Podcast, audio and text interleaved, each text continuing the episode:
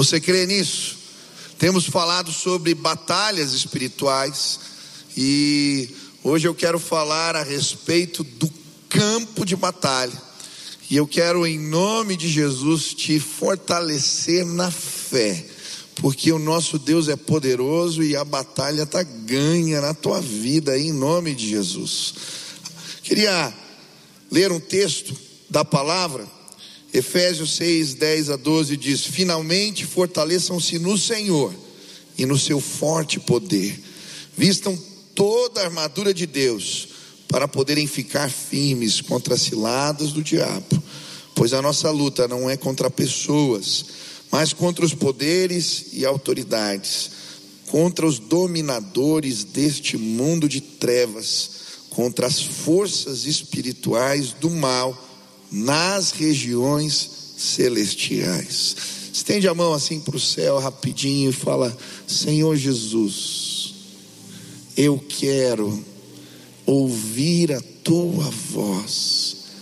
Fala o meu coração agora, em nome de Jesus.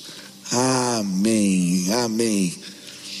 Eu quero falar, eu vou continuar a mensagem de ontem, mas o meu sentimento foi de repregá-la, vou resumi-la mas eu entendo que existem verdades da palavra de Deus que precisamos, como igreja, entender.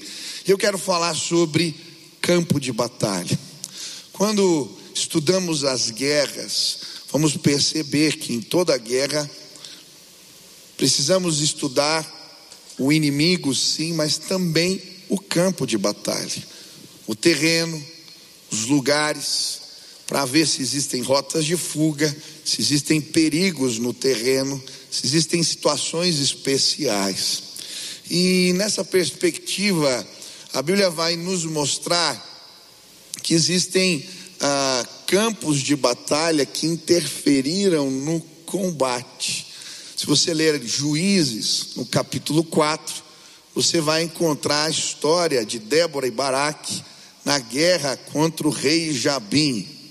E é interessante esse texto ah, da palavra, porque ele vai dizer que Débora profetiza, manda Baraque para a guerra, e os exércitos do rei Jabim, liderados por Cícera, eles eram muito bem equipados, tinham cerca de 900 carros de guerra, tinham mais equipamento que o do povo de Deus, mas eles não analisaram bem o território e os carros de guerra ficaram atolados na lama. E aí o povo de Israel vem e vence a batalha. Sabe, eu creio que na vida espiritual existem muitas pessoas que não entendem qual é o campo de batalha, qual é o território onde travamos as nossas guerras espirituais e por isso estão atoladas na lama não conseguem progredir, não conseguem avançar, não conseguem ir adiante. Mas hoje você veio a esta casa e Deus vai te revelar qual é o território. E nós vamos avançar, nós vamos crescer, nós vamos chegar no alvo, porque Deus está do nosso lado, amém? Quantos querem conhecer qual é o território da batalha? Hoje eu quero falar do campo de guerra. E é interessante porque nesse texto que acabamos de ler, a Bíblia nos fala de dois lugares. O primeiro lugar que a Bíblia nos apresenta é este mundo tenebroso, vai dizer a palavra. E o segundo lugar que ele apresenta são as regiões celestiais. Ele vai dizer que a nossa guerra são contra os dominadores desse mundo tenebroso e contra as forças espirituais do mal nas regiões celestes. Eu quero orar, olhar para esses dois lugares e entender o que a palavra de Deus quer nos ensinar sobre o nosso campo de batalha. Primeiro lugar que nós vamos estudar é esse mundo tenebroso. O que significa isso? Que lugar é esse? O que a Bíblia chama de mundo, mundo de trevas. E quando eu estava estudando esse tema, algo me chamou a atenção na perspectiva bíblica. Quando a Bíblia fala de mundo, na verdade ela está falando de três tipos de domínios. O primeiro tipo de domínio tem a ver com o tempo. É interessante que a palavra grega que define uh, mundo é aion. Repete comigo, aion.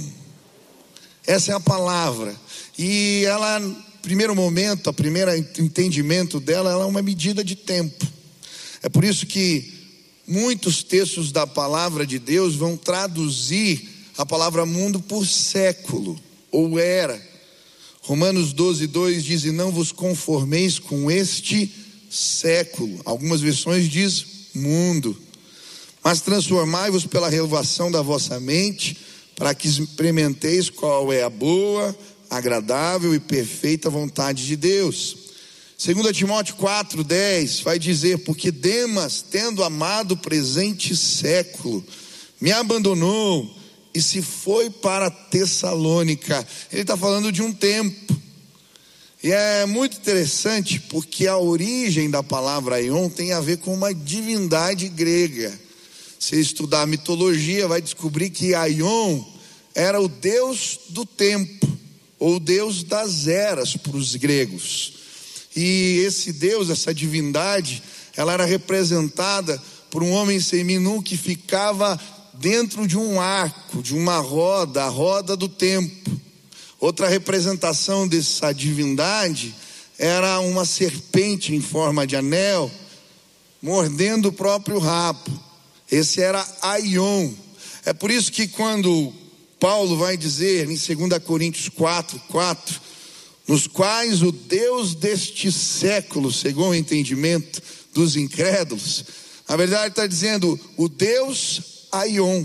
Tinha um significado diferente para a cultura e para o povo da época. Olha, o Deus do tempo, o Deus desta era, ele cegou o entendimento de vocês.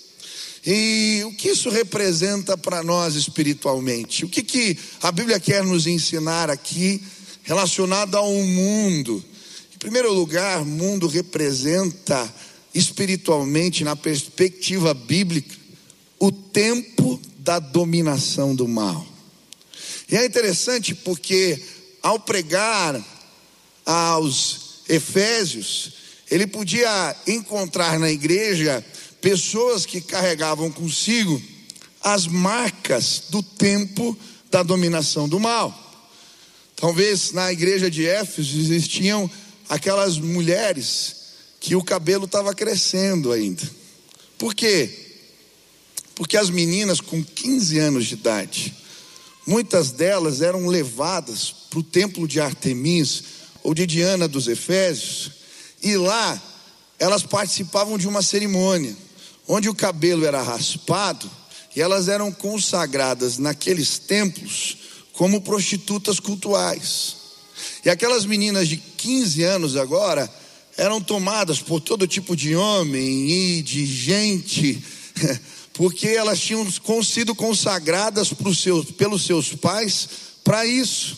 Mas quando elas escutaram a mensagem do Evangelho e começaram a chegar na igreja, elas traziam agora as marcas do tempo da dominação do mal. Outros traziam as cicatrizes, que tinham a ver com os cultos pagãos que tinham a ver com os feitiços, com as magias, e praticavam autoflagelo, automutilação, e por isso eles chegavam, estavam agora na igreja, carregando consigo as marcas da, do tempo da dominação do mal. Outros participavam das festas de Dionísio, se embriagavam e carregavam agora, por causa do alcoolismo, as sequelas do tempo da dominação do mal. E sabe, talvez existam pessoas que chegaram a esta casa hoje e carregam consigo ainda as marcas deste tempo o tempo da dominação de Aion, o tempo da dominação do mal. Você chegou aqui, mas ainda é dominado em algumas áreas da sua vida. Alguns pecados trouxeram destruição para sua casa. Você tem vícios e maus hábitos que você não consegue lidar. Você che chegou a esta casa hoje trazendo as marcas desse tempo, as marcas de domínio. Mas deixa eu te contar algo maravilhoso. Jesus, quando estava no Calvário, nós cantamos aqui sobre o poderoso sangue de Jesus. Quando ele estava no Calvário com os braços estendidos, um soldado romano meteu uma esponja no vinagre e deu para ele beber. E depois dele tomar do cálice do sofrimento, ele disse em alta voz: Está consumado, acabou, o tempo da dominação do mal terminou, consumado. Esse era o termo usado nas cartas de alvará de soltura, quando um preso cumpria a sua sentença, ele recebia uma carta com um sinete e vinha escrito: está consumado. O tempo da dominação do mal acabou. E hoje eu vim dizer para você, na autoridade do nome de Jesus, que o tempo da dominação do mal vai acabar na sua vida, porque Jesus já conquistou isso na cruz do Calvário acabou, cessou. O Deus do tempo, desta era, deste século, ouviu Jesus dizer: está consumado, aleluia. Essa é a verdade do Evangelho para todo aquele que crê. O tempo da dominação do mal acabou. Eu lembro do testemunho do irmão Paulo, ele vem aqui várias vezes na igreja, e ele falava para mim, pastor, eu era dominado pelo álcool. A minha esposa se converteu e começou a orar por mim. Um dia eu cheguei em casa e pedi para ela me servir um copo de cachaça.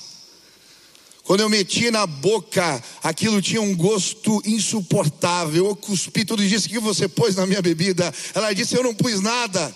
Pastor, naquele dia eu entendi que a minha mulher, através das suas orações, tinha poder em Deus para declarar que o tempo do mal acabou. Eu fui liberto aquele dia, nunca mais. Deus fez algo novo. O tempo da dominação do mal chegou, acabou naquela casa. Eu lembro da história, minha esposa contando para mim essa semana. Elas fizeram uma reunião, algumas esposas de pastores do ministério ali do AN, e receberam a, a visita da Elaine, uma, uma pastora que tem um ministério junto com o pastor Adi James, que cuida de pastores. Ela contou uma história linda de restauração. Ela contando que ela se converteu, ela era adolescente. A Elaine andava sempre escondida, sozinha, cabisbaixa na escola tentando esconder as marcas dos abusos que ela sofria em casa. Seu pai era um abusador e machucou ela com palavras, batia nela, abusou de todas as formas que você pode imaginar. E aquela menina vivia escondida, mas alguém na sua escola que conhecia Jesus lhe apresentou o Evangelho. Ela acreditou em Jesus, começou a caminhar com Deus e já na maturidade espiritual, já mais velha, o seu pai, aquele homem que ela odiava, que ela não suportava, que ela não queria ver na sua frente, fica doente, com câncer. E agora ela já é uma cristã, uma pessoa convertida. E ela então chama o seu pai para dentro da sua casa, dá comida na boca dele, cuida dele, depois ele vai parar no hospital. E aí chamam ela, ele já está definhando uma situação muito difícil. E agora ela tinha que, às vezes, dar banho e cuidar do seu pai. E todas as memórias dos abusos vinham, e como, pastor? E ela dizendo, naquele momento ela orou: Deus me faz enxergar um bebê. E Deus mudou seus olhos em relação ao seu pai ela cuidou do seu pai, as mágoas ficaram no passado, porque aquela irmã entendeu o que Jesus disse na cruz do Calvário: está consumado, o tempo da dominação do mal acabou. Eu não sei qual é a sua história, talvez você seja prisioneiro de mágoas, dos machucados da vida. Talvez você seja prisioneiro de maus hábitos, de pecados com os quais você não sabe lidar. Mas hoje eu quero declarar em nome de Jesus sobre a sua vida: Aion foi derrotado, está consumado, o tempo da dominação do mal acabou, aleluia. Quantos já viveram essa experiência de serem restaurados por Deus? Amém? Aleluia. Você pode aplaudir a Jesus.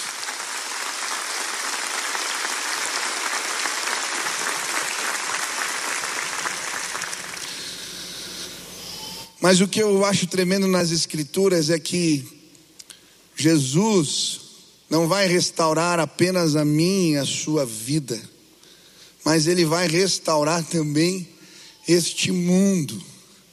E a Bíblia fala a respeito de um evento, um evento escatológico chamado consumação dos séculos. Em Mateus 13, 39, a Bíblia diz: Pois assim como o joio é colhido e lançado ao fogo, assim será na consumação dos séculos. Mateus 28, 20. E eis que estou convosco todos os dias até a consumação dos séculos. Jesus disse: Está consumado. E a obra redentora de Cristo tomou forma na minha e na sua vida. Mas um dia, Ele vai voltar em glória. E Ele vai dizer novamente: Está consumado. O tempo da dominação do mal sobre o mundo vai acabar. E a Bíblia diz que na consumação dos séculos, Deus vai fazer nova todas as coisas. Atos 3:21 diz os tempos da restauração de todas as coisas, de que Deus falou por boca dos seus santos profetas desde a antiguidade. Apocalipse 21, 1 diz: Vi novos céus e nova terra, pois o primeiro céu e a primeira terra passaram e o mar já não existe.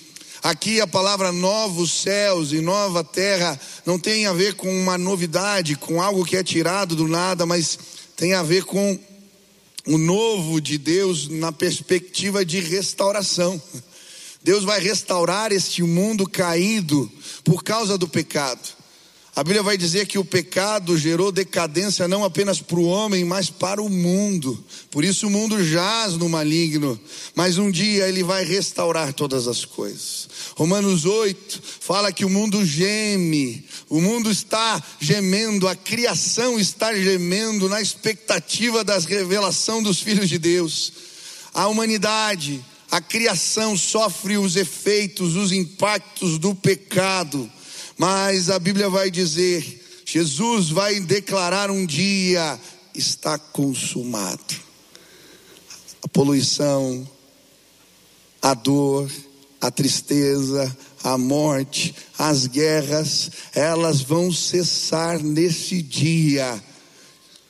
A consumação dos séculos. Quantos aguardam esse dia? Amém? Aleluia. Mas a palavra mundo também representa um sistema de valores dominado por Satanás. E esse é o segundo sentido deste domínio, deste campo de batalha. Tem a ver com cultura, com domínio no pensamento, nas ideias vigentes.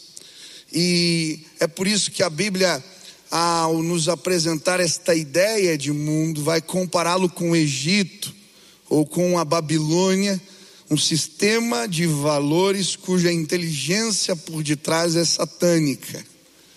E é interessante que na Bíblia o mundo muitas vezes aparece em contraposição ao que a Bíblia chama reino de Deus. É um sistema de valores oposto, diferente.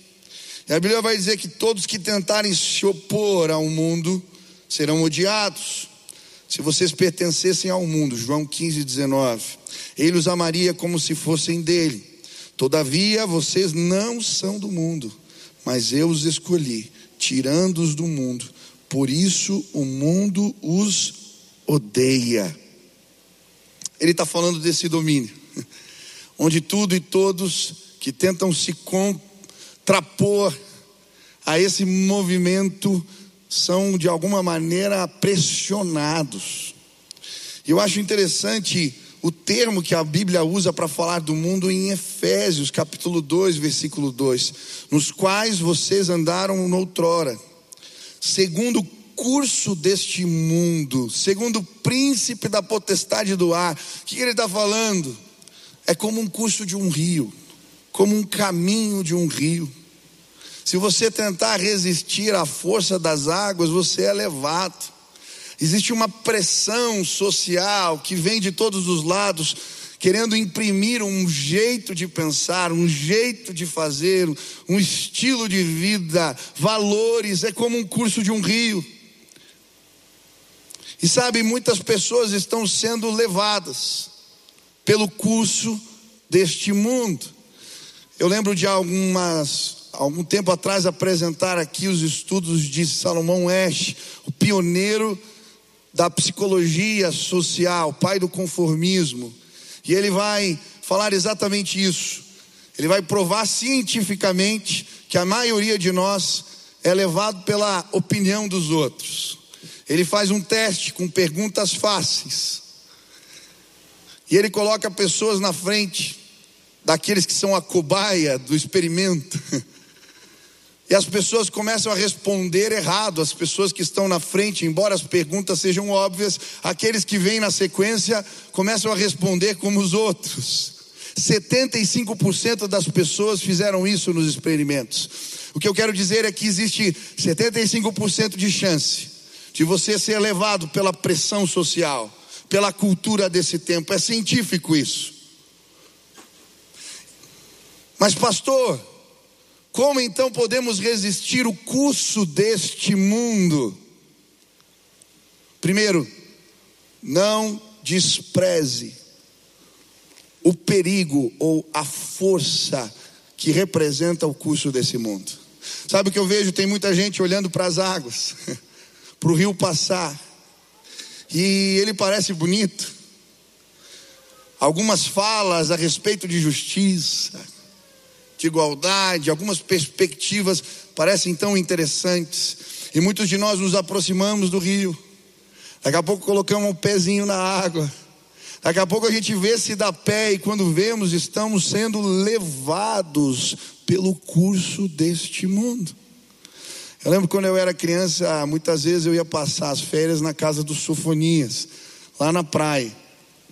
Perto da casa tinha um mangue, a gente era criança e ficava caçando siri. Só que tinha um riozinho que era um esgoto que desembocava naquela lama, naquele lamaçal.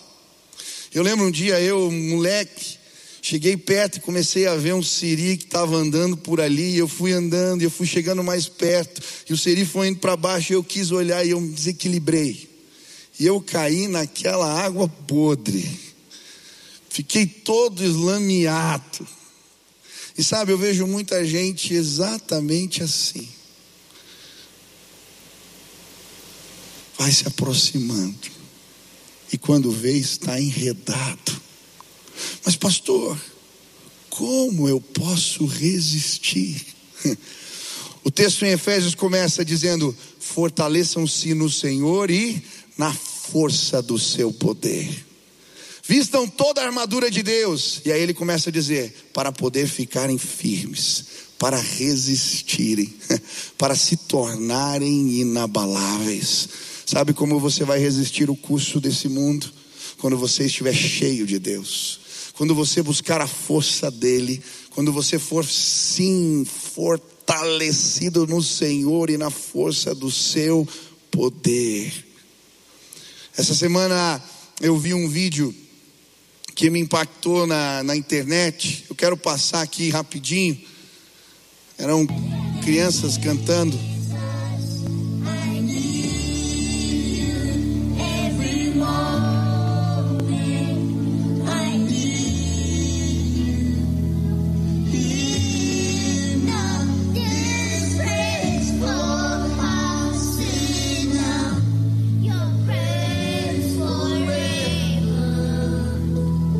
Essas crianças são fortes. Elas podem parecer frágeis para você, mas elas são fortes. Eu já estive na África, em Moçambique, num orfanato. A situação em volta daquela casa era de precariedade, de miséria em todos os sentidos. Mas eu conheci crianças fortes naquele lugar. Eu lembro do culto que eu participei. Aqueles meninos e meninas iam para perto da parede e eles cantavam assim e choravam e derramavam as suas lágrimas e eu vi meninos experimentando o derramamento do poder de Deus nas suas vidas. Eu vi meninos cheios do Espírito Santo pregando a palavra e falando com autoridade, com sabedoria sobre questões da vida que muitos de nós não temos de perto. A mesma perspectiva, eles provaram o poder a força de Deus, aleluia. Hoje eu vim dizer para você: o curso deste mundo, ele chegou, as pressões estão vindo, mas vá à presença. Ah, lá Deus faz fracos fortes, Deus faz humildes grandes, Deus faz os últimos primeiros. Neste lugar, Ele torna os indoutos sábios, Ele confunde os doutores deste mundo, porque a presença de Deus é poderosa. Nós vamos resistir eu tenho orado pelos universitários, eu tenho orado pelos alunos das escolas, eu tenho orado pelas nossas crianças. Se elas conhecerem a presença, elas confundirão os sábios, elas serão cheias de Deus. O Senhor vai fazer algo novo. A minha oração por você é: vá à presença, vá à presença, vá à presença. Eu estava numa festa de 15 anos ouvindo um grupo de adolescentes conversando atrás de mim. O aniversário todo eles ficaram falando a respeito de Deus, de avivamento. Meninos aqui da nossa igreja, palavra que ouviram, reunião de oração, era o tempo todo. Eu fiquei impressionado. Depois teve um momento de falarem algo para aniversariante, eles fizeram uma roda e cada um foi recitando um versículo, um texto da palavra, uma ministração de Deus, aquilo foi um culto. Meninos de 15 e 16 anos, eles vão se tornar inabaláveis ah, vamos ensinar o caminho das águas limpas, vamos levá-lo às fontes de águas vivas. Hoje eu vim dizer a você, ei, é verdade, o lamaçal, a água suja, as correntes desse mundo são fortes, mas existe água limpa que pode correr do seu interior. Vá à presença, vá à presença, vá à presença o Deus deste século, Aion, cairá e será derrotado nos nossos dias em nome de Jesus. Mas a Bíblia fala de um mundo tenebroso, um mundo em trevas. E é interessante essa perspectiva. Efésios vai trazer para nós essa dualidade os filhos da luz e os filhos das trevas, o filho da desobediência, que recebe a ira de Deus, e o filho do reino da luz, que tem autoridade. E nessa perspectiva, o mundo é esse lugar, lugar de morte, lugar de trevas.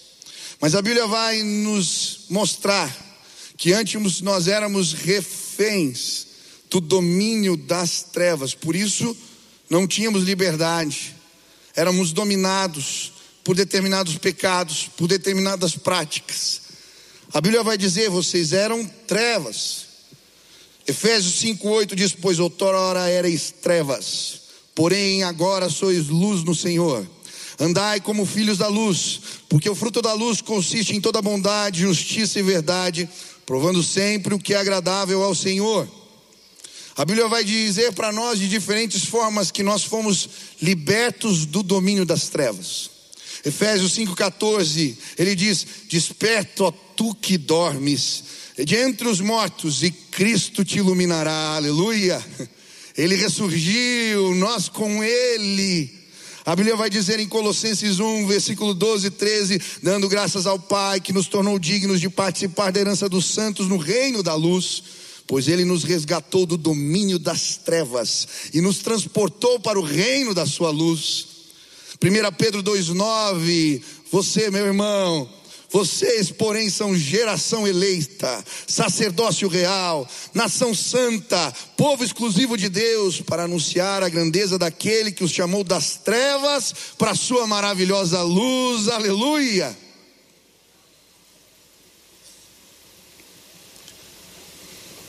Esses dias na minha célula chegou alguém preocupado, ele encontrou um vídeo que rodou na internet, chegou para ele. Alguém fazendo inspeção numa chácara encontrou um trabalho feito por capa preta, de macumba. E quando ele começa a ler ali o, a cartinha, estava o nome dele, da esposa, da filha, da família toda. Ele me mandou desesperado, eu falei: "Ei, capa preta, sei lá mais quem, tem poder no reino das trevas, você está na luz. Deus é luz e nele não há trevas alguma. Fique em paz.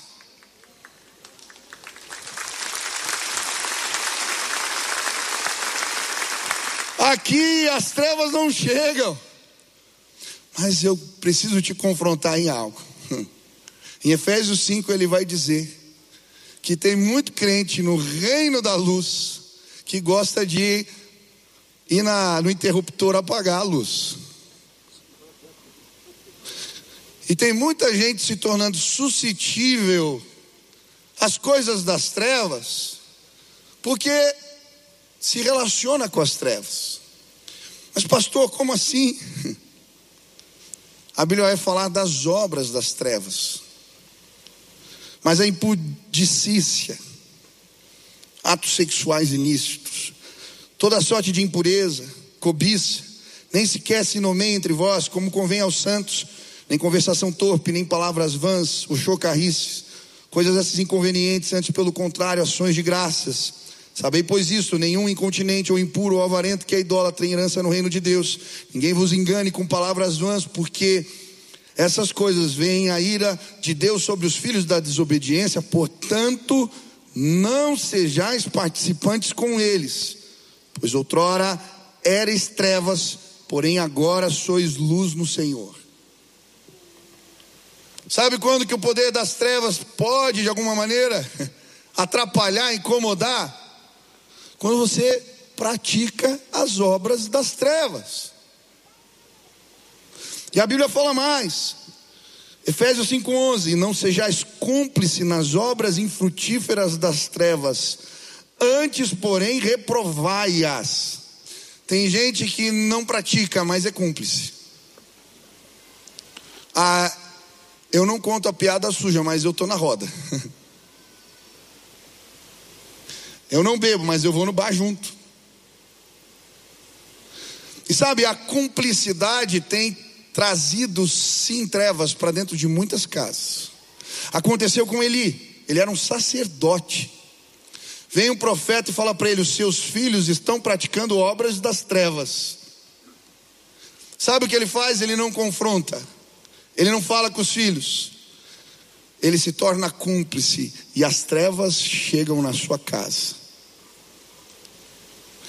Meu irmão, tem muita gente aqui vendo a decadência dos filhos, vendo as injustiças, vendo posturas erradas, e não confronta. Não estou dizendo para você brigar, não, estou falando para com amor, você chamar, você exortar, você reprovar, você dizer que é errado.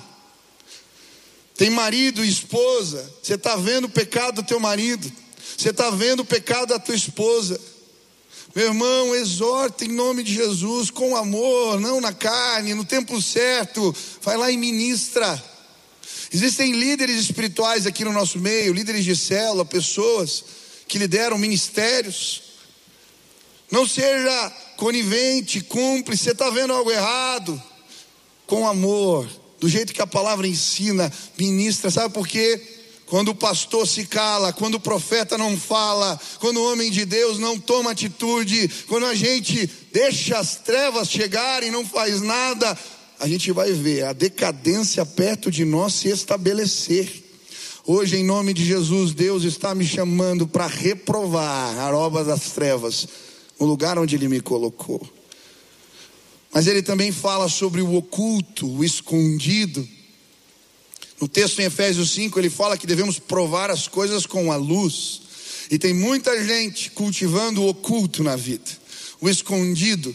Existem pontos escuros, existem pecados ocultos, existem lugares onde a transparência não chega, onde a luz não chega, salas secretas de bate-papo, senhas, contas, negócios escusos. Deixa eu te dizer hoje, Elimine o oculto na sua vida, elimine o escondido, leve a lamparina do Evangelho, coloque lá a luz de Cristo, e o poder das trevas vai ser dissipado entre os seus, na sua casa, na sua vida, em nome de Jesus. Nós somos filhos da luz. Não vai dar tempo, mas segundo lugar, ele vai falar dos lugares celestiais. A nossa luta é contra forças espirituais do mal nas regiões celestiais. O que, que isso representa?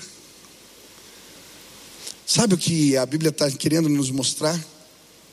Nós estamos numa guerra contra principados, potestades, contra hostes malignas, anjos caídos. E quando eu estava lendo o texto, eu fiquei me perguntando: nós somos mais frágeis, esses seres são mais fortes, têm mais recursos e poderes do que nós. Por isso o apóstolo Paulo ele faz um adendo. Lutamos contra as forças espirituais do mal nas regiões celestiais. O que, que ele está querendo dizer? No livro de Efésios, este lugar, regiões celestiais, ele aparece cinco vezes, esse termo. Mas uma das vezes que ele aparece, a Bíblia vai dizer assim, Efésios 2, 6 e 7. E juntamente com ele, nos ressuscitou e nos fez assentar nos lugares celestiais em Cristo Jesus, para mostrar nos séculos vindouros a suprema riqueza da sua graça em bondade para conosco em Cristo Jesus. O que ele está dizendo é verdade. As forças espirituais do mal são mais fortes do que eu e você. Mas lembre, você luta com elas sentado no trono com Jesus. Ele nos permitiu, está dizendo o texto, Ele nos fez assentar com Ele nos lugares celestiais. O que, que Ele está dizendo? Sabe, porque nós podemos lutar contra principados, potestades, forças espirituais do mal, porque Jesus emprestou a autoridade que é dele para mim e para você. É por isso que ele vai dizer: toda autoridade me foi dada nos céus e na terra. Por isso, Façam discípulos em meu nome. Por isso vocês podem cumprir a missão, vocês podem prosseguir. E hoje eu vim dizer para você, em nome de Jesus, a nossa guerra é contra tudo isso. Nas regiões celestiais, Ele te deu autoridade. Quando você entrar na sua casa, quando você entrar no embate, lembre: a autoridade não é sua, é de Jesus. Ele te permite lutar contra essas esferas de poder na autoridade do nome dEle. Eu lembro uma situação que eu fui com um seminarista expulsar um demônio, uma pessoa que estava passando por um processo de libertação. E ele disse para mim: Você não tem medo? Você não fica assustado? E eu disse para ele: não, porque a autoridade não é minha, é de Jesus. E os demônios se submetem. Todo tipo de força, a Bíblia diz que não existe autoridade acima de Jesus. Todo nome, todo joelho, toda língua. Ah, o confessará, Ele é Deus de poder e majestade. Eu não sei que guerra você está enfrentando. Mas hoje, entre nesta batalha, seja na tua casa, no lugar onde você trabalha, lembre, hum, lutamos essas guerras nas regiões celestiais. O inimigo vai sair em retirada. Nós somos mais do que vencedores. Pode ir, pode fazer a obra. Ele nos permitiu assentar no trono com Ele. Aleluia. Quero orar por você. Se hoje você está pedindo, Pai, me fortalece. Pai, me ajuda. A, no campo de batalha, seja neste mundo, seja enfrentando o curso, as forças, seja enfrentando o tempo da dominação do mal. Eu não sei o que o Espírito falou ao seu coração, mas Deus nos deu autoridade para vencer esta guerra. Se você quer pedir, Pai, me ajuda, me fortalece. Onde você está, fique de pé, nós vamos orar agora, vamos pedir a graça de Deus sobre nós.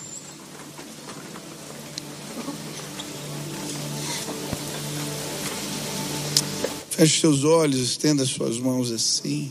Clame a presença. Clame, Deus, eu preciso dos recursos. Quando ele fala das regiões celestes, ele fala toda sorte de bênçãos. Quando ele fala das regiões celestes, ele fala dos dons espirituais. Quando ele fala das regiões celestes, ele fala da autoridade. Eu não sei qual é a tua guerra, eu não sei qual é a tua batalha. Talvez o teu enfrentamento tenha a ver com um filho que está fora dos caminhos do Senhor, talvez uma confusão na sua casa, no lugar onde você trabalha, eu não sei. Mas hoje eu quero dizer, nós estamos no lugar onde nos tornamos os mais fortes do mundo. Fortalecidos no Senhor e na força do seu poder. Pai, em nome de Jesus, fortalece pessoas hoje neste lugar. Alguns estão cansados, alguns estão se sentindo sozinhos, são os únicos dentro de casa que confessam o teu nome. Existem mulheres orando pelos seus maridos, existem filhos orando pelos seus pais, existem pais orando pelos seus filhos, existem pessoas colocando lugar onde trabalham diante do Senhor. O curso do mundo tem levado pessoas perto de nós, mas nós somos a resistência. E eu quero pedir agora, Pai, fortalece os teus filhos na força do seu poder, que eles sejam cheios do Espírito Santo de Deus, como aquelas crianças na África, que eles possam experimentar o derramar do Senhor nesta casa, que eles voltem para casa plenos, voltem para casa cheios, que eles voltem para casa sabendo em quem tem crido, sim, Pai, em nome de Jesus. Pessoas estão ouvindo esta oração agora e muitas estão ainda debaixo do domínio do mal mal. O tempo do mal não acabou. Ainda estão debaixo do domínio de Aion, mas hoje, na autoridade do nome de Jesus, eu quero declarar pela fé: está consumado, o tempo acabou. Pai, que pessoas sejam libertas agora neste instante, que cadeias se rompam em nome de Jesus, que pessoas sejam salvas, transformadas, curadas em nome de Jesus, Pai. Leva luz para dentro das nossas casas, que não haja oculto, que não haja escondido, que não haja lugar escuro. O Senhor é luz e no Senhor não há trevas algumas.